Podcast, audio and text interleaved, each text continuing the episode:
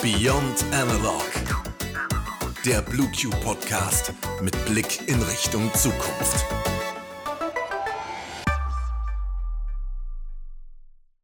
Herzlich willkommen zu Beyond Analog, dem BlueQ Podcast rund um die digitale Transformation.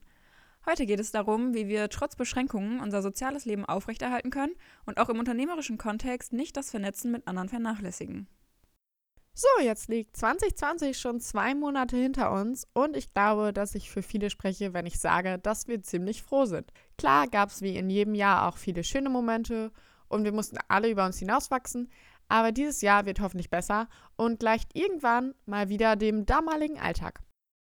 Oh ja, das stimmt, aber wie du auch schon sagst, war das letzte Jahr zwar eine große Herausforderung, aber das schließt eben auch mit ein, dass wir herausgefordert waren. Und mit wir meine ich die Gesellschaft, alle Unternehmen, die Wirtschaft, aber auch privat mussten wir Grenzen akzeptieren und zum Wohle aller handeln. Dadurch mussten wir zwar zum Teil alte Gewohnheiten aufgeben, aber konnten gleichzeitig neue entdecken und diese zu unserem Alltag werden lassen. Das hast du jetzt aber schön gesagt. Ich muss auch wirklich sagen, dass es mir extrem schwer fiel und auch immer noch fällt, meine Bekannten zum Großteil nur noch über die Webcam zu sehen und ein Jahr lang dann wirklich kein Mal in Real Life so manchen zu begegnen. Und sogar meine beste Freundin habe ich nur sehr selten gesehen. Und ja, das war schon ein bisschen schwer, aber wenigstens hatte ich ja dich. Ja, da hilft es, wenn man mit den Arbeitskollegen auch befreundet ist.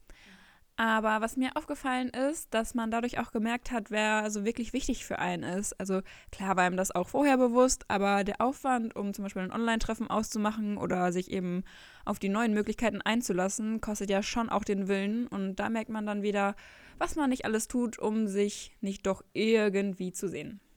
Was mir aber auch zum ersten Mal bewusst geworden ist, ist, dass ich sonst Jahre unbewusst so viele Menschen kennengelernt habe und letztes Jahr einfach super wenig. Man war bei keinen Veranstaltungen, keinen Partys und auch sonst nirgendwo, wo man einfach mal mit verschiedenen Menschen ins Gespräch kommt und sie dadurch halt kennenlernt. Gerade das ist ja auch immer so spannend, mal verschiedene Geschichten zu hören und neue Leute kennenzulernen. Aber in erster Linie bin ich froh, dass ich wenigstens mit meinen Freunden und der Familie Kontakt halten konnte, durch sowas wie Skype oder WhatsApp. Klar war mir das auch am wichtigsten, aber man musste sich wirklich was einfallen lassen, um für jede Person die passende Plattform bzw. das richtige Medium zu finden. Mm, ja, da hat natürlich jede Plattform auch verschiedene Vor- und Nachteile. Also ich meine, sowas wie Skype ist ja auch schon eine sehr alte und bewährte Plattform, während beispielsweise Zoom ja erst durch die Pandemie so richtig in Deutschland ans Tageslicht gekommen ist.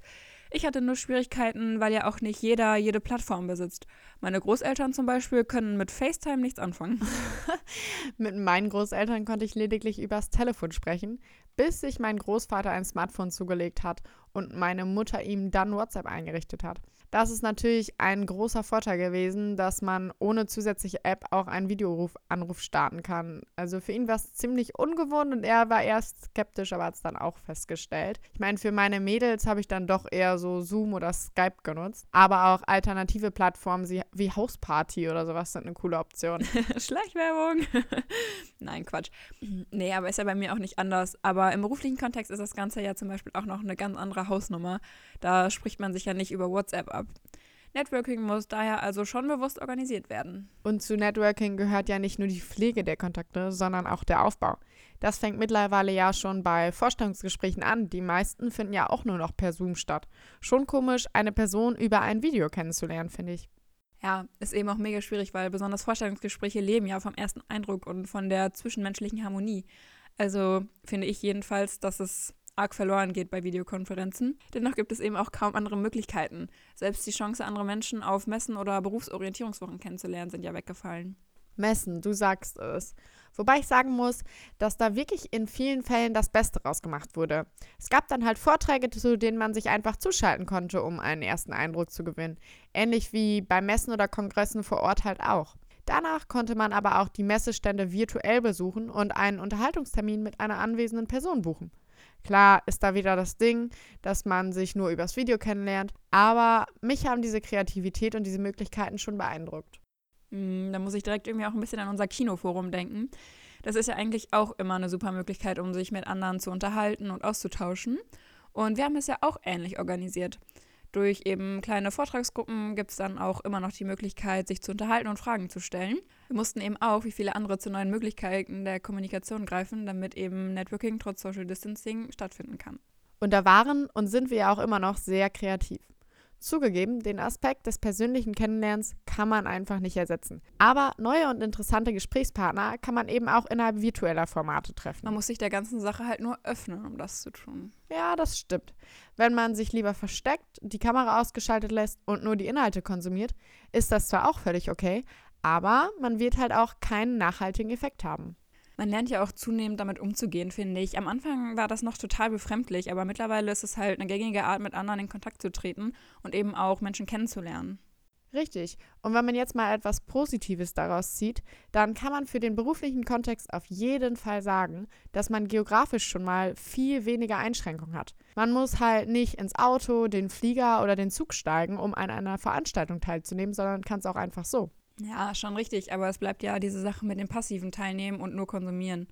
Das ist für jemanden, der moderiert oder präsentiert, schon echt schwer. Also gar kein Feedback und keine Reaktionen zu sehen, beschränkt ja schon etwas und trägt nicht dazu bei, dass man auf die Teilnehmer eingehen kann.